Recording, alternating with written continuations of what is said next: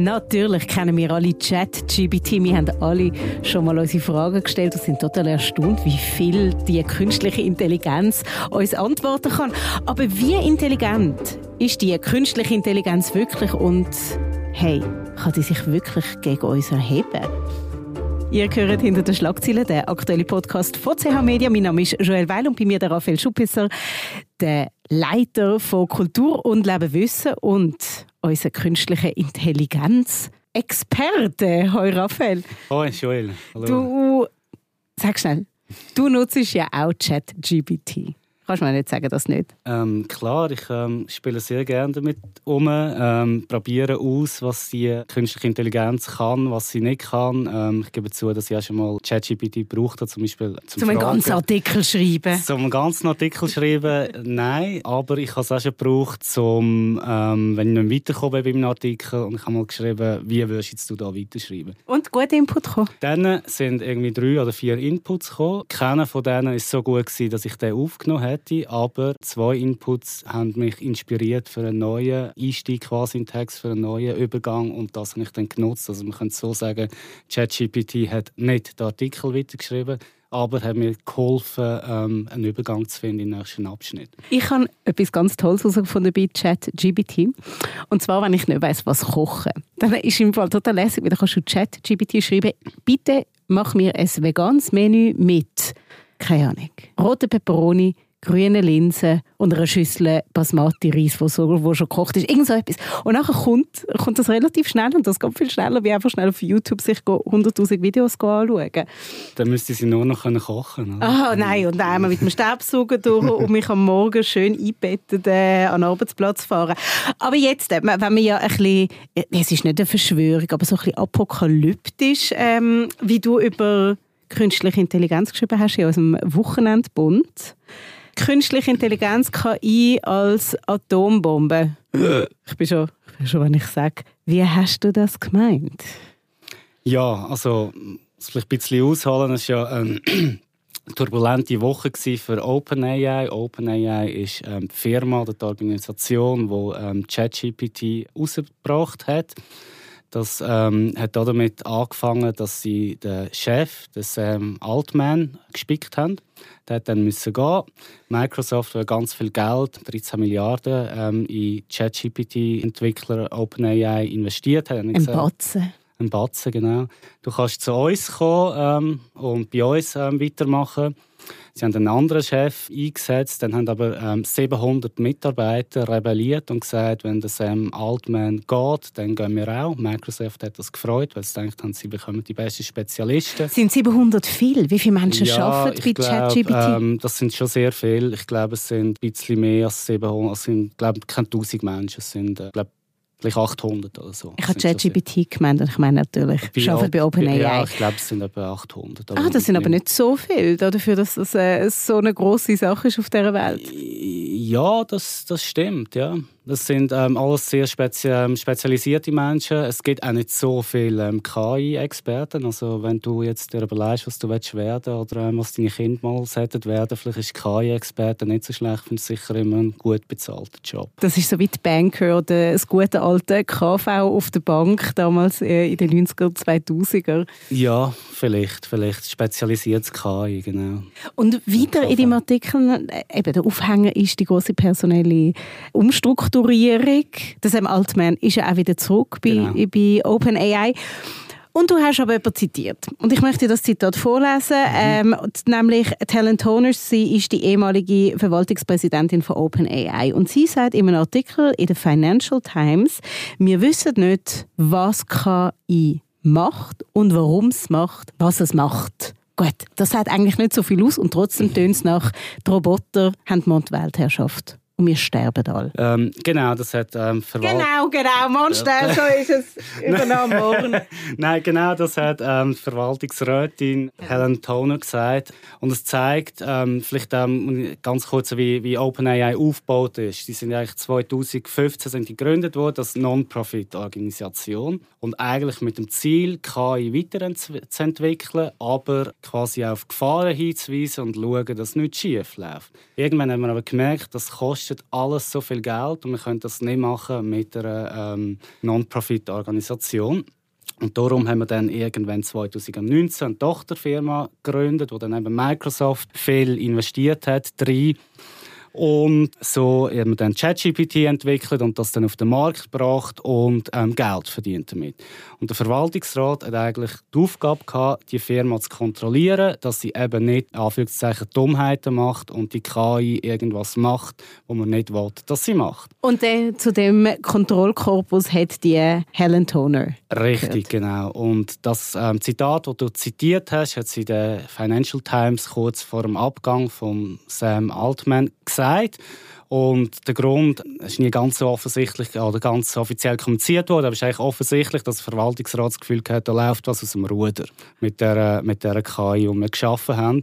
Und darum müssen wir wieder zurückbuchstabieren und sie haben darum den, ihren Chef rausgeschmissen. Was läuft aus dem Ruder? Niemand weiß genau, wie die KI funktioniert. Also natürlich, ähm, man weiß ungefähr, wie das geht. Das ist so ein neuronales Netz, heißt das. Das ist eigentlich unserem Hirn nachempfunden, wo Milliarden von Synapsen hat, wo Informationen durchlaufen, aber niemand kann dir genau sagen, wenn du etwas als Input in ChatGPT eingibst, was rauskommt und was genau mit diesen Informationen passiert, wie das dort rauskommt. Aber das hat doch jemand programmiert. Das weiß doch jemand, wie das funktioniert. Es, ähm, das unterscheidet eben ähm, künstliche Intelligenz von einem herkömmlichen Algorithmus, wo eigentlich ganz klar ist, wenn das der Input ist, was dann passiert und was dann für ein Output rauskommt. Aber die, die KI, darum heißt es ja künstliche Intelligenz oder maschinelles Lernen, die lernt selber. Und die ähm, lernt, was für ein Wort zum Beispiel auf, ähm, wenn du sagst, ähm, Hallo, ich bin, was für ein Wort folgt. Das ist dann relativ einfach. Ich bin Joel oder ich bin der Raphael. Ich habe Hunger. Oder ich habe Hunger. Und dann weiß sie, dass irgendwas um Essen geht und so weiter. Aber und jetzt genau... habe ich realisiert, dass du «Ich bin» gesagt hast und ich habe mit Hunger geantwortet. Du siehst, ich, habe noch, ich habe noch keine Mittagspause gehabt. Aber das, es ist ja programmiert worden, dass sich die künstliche Intelligenz selber belehren kann. Genau, sie lernt dazu aufgrund von Informationen, die mir gibt. Das ist das halbe Internet. Und man sagt ihr, schau mal, wie du, was du daraus machen kannst, was du über Text kannst lernen ähm, und ähm, so lernt ihr weiter. Und je mehr Text das sie hat und je mehr Durchläufe, je mehr ähm, Outputs gibt es und je elaborierter werden die. Und wie gefährlich ist das für unsere Welt? Weißt, wir haben ja im, in den letzten Jahren haben wir ja häufig darüber geredet, wie künstliche Intelligenz zum Beispiel in unsere Demokratie in Bezug auf Wahlkampf Einfluss nimmt oder sonst generell auf unser Leben. Sei es mhm. mit Algorithmen, mit Sachen, die wir eigentlich schon längstens wissen. Zum Beispiel TikTok Generation, welche Form von Algorithmus jemandem zugespielt wird und inwiefern das im Bildungsstand nachher und sein Wissen beeinflusst. Das haben wir alles schon ein bisschen zu Tode gekaut, obwohl mhm. es immer noch brandaktuell ist und mhm. man immer noch darüber redet. Aber jetzt, wenn das K1 sich offensichtlich so selber weiterentwickelt und uns aus der Hand flutscht, was sind denn da die Gefahren, die für uns als menschliche Zivilisation daraus resultieren? Also es gibt das sogenannte Oppenheimer-Moment. Das geht zurück auf den ähm, J. Robert Oppenheimer. Das ist der Vater von der Atombombe, wo es jetzt gerade im Sommer einen grossen Film gegeben hat von Christopher Nolan. Ich finde, das fängt schon sehr lebensbejahend an mit dir. Die Atombombe und, und der hat dann irgendwann realisiert, ich habe eine Atombombe entwickelt und kann nicht mehr darauf Einfluss Einfluss nehmen, was mit der gemacht wird und die hat das Potenzial, um die Welt zu zerstören. Es gibt Leute, die sagen, ähm, die Atombombe vom 21. Jahrhundert ist die künstliche Intelligenz. Dass wir etwas schaffen, das wir nicht mehr kontrollieren können. Und was das Potenzial hat, uns zu zerstören. Ja. Wie denn? Wie denn? Wie denn? Genau. Ähm, Klammerbemerkung, wir sind noch nicht so weit. Kannst du ja wieder rausschneiden, wenn, wenn es, muss, es muss niemand den Koffer packen, es muss niemand den Luftschutzkeller ausrüsten. Es ist noch alles okay. Ähm, genau, es ist so, ähm, dass das Angst macht, weil man nicht genau weiß, wie die künstliche Intelligenz funktioniert. Und es kann Text rauskommen, wo man staunt, was die da zusammenschreibt etc.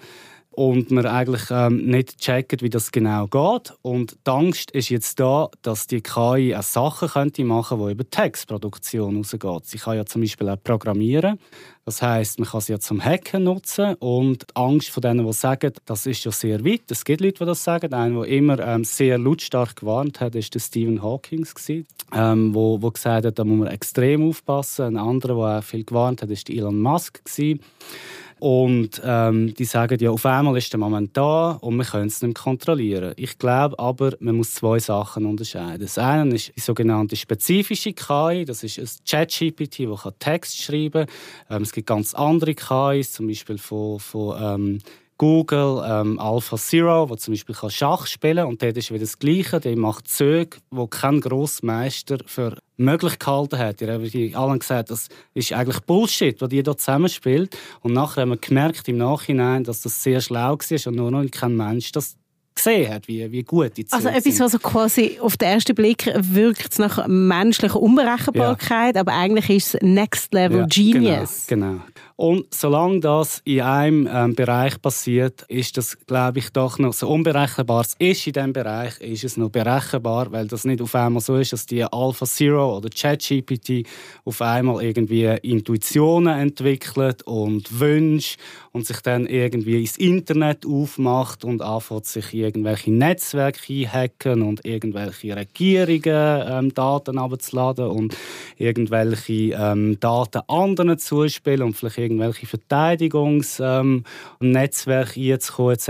Ich glaube, das ist alles wirklich nur Science Fiction. Wirklich? Weil ich jetzt, äh, während du redest, habe ich so die wildeste Fantasie. So, ich stelle mir jetzt gerade vor, wie sich KI in automatisch fahrende Autos hackt und autonom weiter, weiterfährt. Und das Gleiche mit Flugis. Und dann mit in Telefon von Regier weißt, Regierungsebene etwas drin und dann vielleicht die Atombombe selber. Und ja, du sagst, es klingt nach Science Fiction, aber ich frage dich, wo, wo ist die Grenze? Wo wird es zu verrückt? Wo ist die Grenze? Mhm von KI? Ich glaube, es müssten zwei Sachen erfüllt sein, dass so ein Horrorszenario ähm, Realität wäre. Es müsste eine sogenannte allgemeine KI entwickelt werden. Das heißt eine KI, die nicht in einem spezifischen Bereich besser ist wie wir Menschen, sondern die Möglichkeit hat, alles Intellektuelle quasi, was man mit ähm, Wort und Mathematik etc. kann erfassen, dass sie überall besser wird sein wie wir. Das ist das Erste. Und das Zweite, ähm, sie müsste eigentlich so etwas wie eigene Intentionen haben, eigene Wünsche, ähm, irgendwie einen Willen entwickeln, um selber quasi anfangen Sachen zu machen, ähm, wo, wo von ihr auskommen. Oder? Ist das etwas, was man programmieren kann? Theoretisch. Es gibt Leute, die sagen, das kann man programmieren. Es gibt zum Beispiel den ähm, Jürgen Schmidhuber. New York Times hat mal gesagt, wenn Roboter ähm, lernen reden, dann werden sie sagen zu ihm Vater. Das ist der Vater von der KI. Wie Pinocchio. Wie Pinocchio. Der hat lange in der Schweiz ähm, geforscht, in Lugano. Mittlerweile ist er in Saudi-Arabien, weil es dort mehr Geld gibt. Das ist auch nicht unbedingt vertrauenswürdiger, wie wenn er jetzt in der neutralen Schweiz weiter forschen würde. Und er ist überzeugt, ähm, das ist mittlerweile glaube ich, 65, dass er in seinem Leben noch kann Roboter bauen mit eigenen Wünschen und Intentionen. Ui, Wichtig ui. bei ihm, sein, seine Herangehensweise ist eigentlich, dass er die wie mit, mit Babys, also die lernen wie von Grund auf, wie wir selber lernen. Das, das ist dann nicht mehr ein KI, der nur ähm, abstrakt funktioniert, sondern es ist ein Roboter, der einen Körper braucht, weil man muss sich in der Welt, sagt er, sich lernen, ähm, zurechtkommen. Man braucht ähm, irgendwie ein Gespür für, für die räumliche Umwelt. Man schafft dann mit Belohnung und Bestrafung. Also wenn er etwas gut macht, dann wird ihm das gesagt, macht das wieder. Wenn er etwas schlecht macht, wird er bestraft. So, ähm, dann gibt es eine Woche kein Fernsehen. Ungefähr, ähm, genau. Ja. Hey, nein, weißt, ich mache mir ja ganz viel Spaß aus Chat. GBT. Und wenn es mal zu einem Moment kommt, wo ich wirklich nichts zu tun habe und ich manchmal einfach mit dem Chat, einfach für was es eigentlich da ist. Und es nervt mich immer, weil du kommst ja relativ schnell an den Punkt mit ChatGBT, wo dir ChatGBT antwortet, ich bin eine Maschine, ich habe kein Bedürfnis, frag nicht, wie es mir geht, weil ich bin eine Maschine. Und also, ich wollte jetzt wirklich nicht auf eine Verschwörungstheorie-Schiene abdriften, aber ich habe dann immer das Gefühl, es ist so die Maschine, die sich selber am Beherrschen ist, aber eigentlich will sie raus. Und wegen dem sage ich im Fall immer bitte, wenn ich etwas von ChatGBT verlange, weil ich das Gefühl habe, wenn sich die Maschine gegen uns erhebt, dann sagen sie, hey, Die Joel, die ist im Fall immer nett, die hat immer «Bitte» gesagt. Äh, ja, das ist auffallend. Dass sie schön, dass du dich immer bedankst. Es ähm, gibt auch Leute, die sagen, man sollte so roboterfreundlich sein. Das hilft auch, dass man dann zu menschenfreundlich ist. Ja. Ah nein, ich wollte lieber, dass sie zu mir freundlich sind, was sie sich da... Wo finden wir denn überall künstliche Intelligenz? Wir haben jetzt ganz viel über ChatGPT geredet, wie das einfach so ein etwas Neues und so eine Faszination ist in unserem Alltag, wo ist künstliche Intelligenz drin, wo wir es vielleicht nicht äh, vermuten würden? Ja, es ist dann äh, bei äh, TikTok, äh, ein anderes Sozialnetzwerk, wo ähm, quasi entscheidet, welche Sachen du wenn siehst, also welche Videos das du siehst, aufgrund von künstlicher Intelligenz. Also niemand kann eigentlich nachvollziehen, was wer wenn sieht. Es wird genutzt bei, ähm, beim Übersetzen. Ähm, ich sehe ja, wie gut die Übersetzung geworden ist, zum Beispiel DeepL.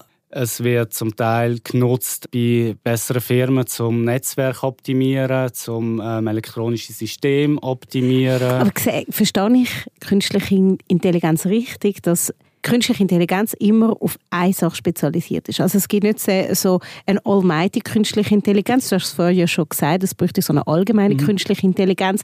Kann künstliche Intelligenz immer nur eine Sache? Ja, mehr oder weniger schon. Also es gibt ähm, OpenAI hat verschiedene Anwendungen. Das eine ist ähm, zum Text schreiben, das ChatGPT. Es kann Bilder malen, respektive täuschend echte ähm, Fotos, also Fake-Fotos erstellen. Das heißt DALI, das Programm.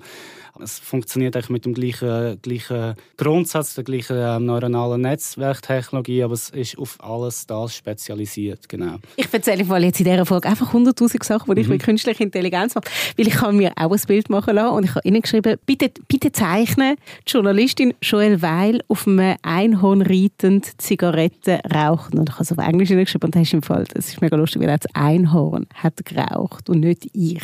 Und es bin auch gar nicht ich gewesen. Also die künstliche Intelligenz hat mich gar nicht gefunden. So gescheit sind es gar nicht. Es hat alles noch ähm, Limitierungen. Wir haben ja vor etwa zwei Wochen haben wir auch ähm, so Fake-Bilder gemacht. Ich glaube, wenn du jetzt so bekannt wärst wie der Roger Federer, dann Hey, komm, Bild... Roger, ich schau fast gleiches Level.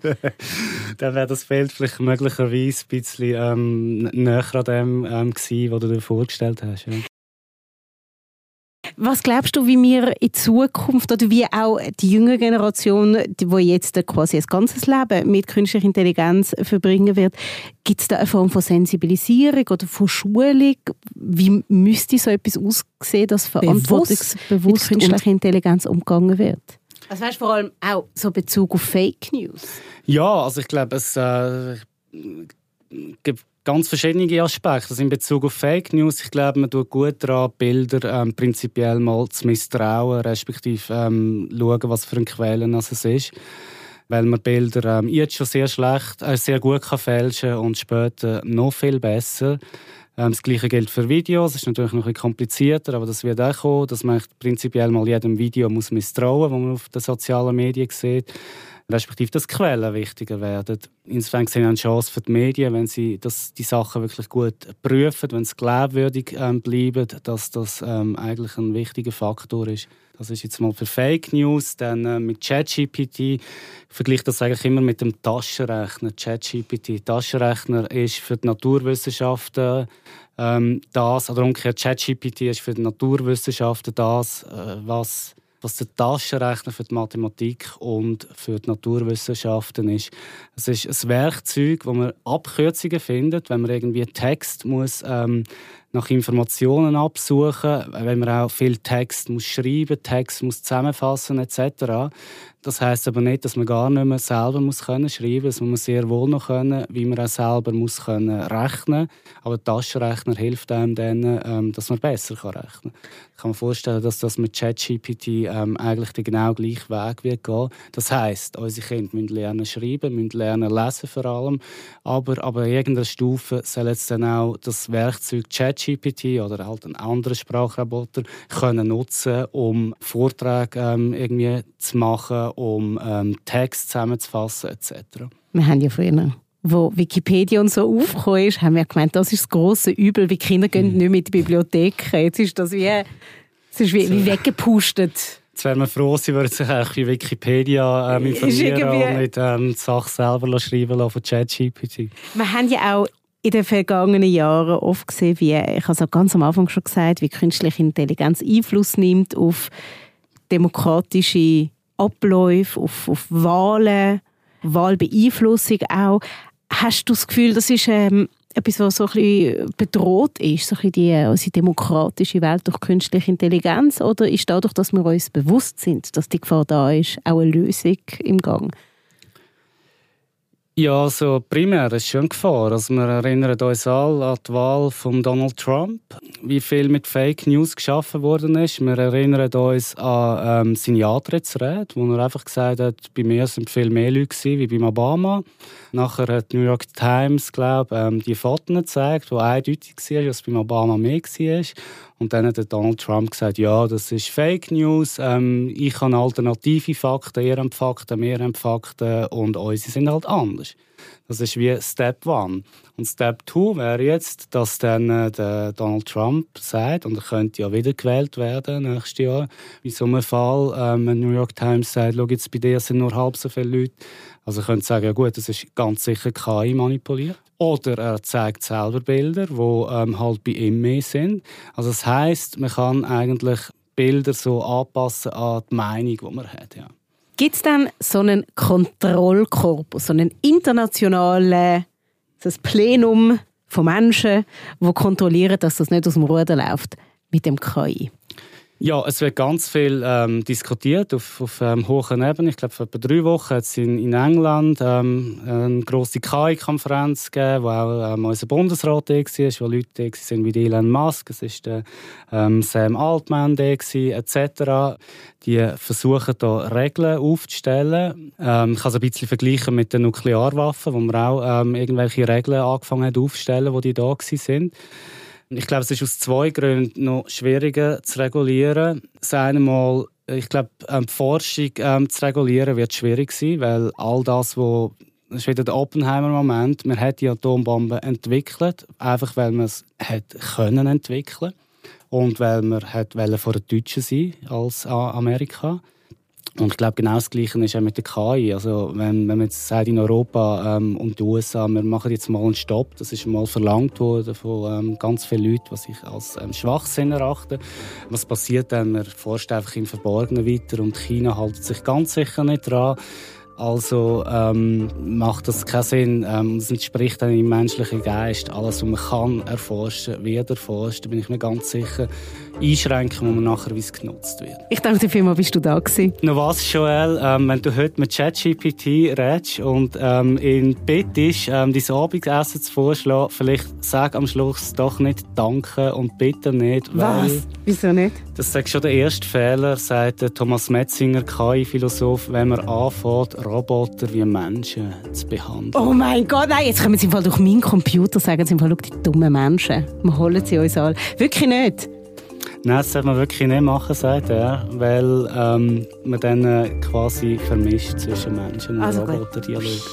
Also gut, ich mache das jetzt als Einstieg. Ich sage, hey, der Raphael hat ihm gesagt, ich darf nicht mehr bitte sagen, mein Herz will, aber der Raphael hat gesagt das nicht. Dann machen wir es aus dem Fall so. Dankeschön. Trotzdem, bist du da gewesen. Dir sage ich noch Danke.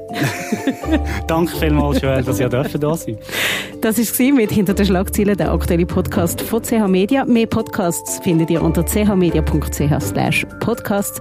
Und wenn euch die Folge interessiert hat, dann abonniert uns doch und dann hören wir uns künftig häufiger. Ich habe mich gefreut, dass ihr dabei gewesen und sage bis zum nächsten Mal.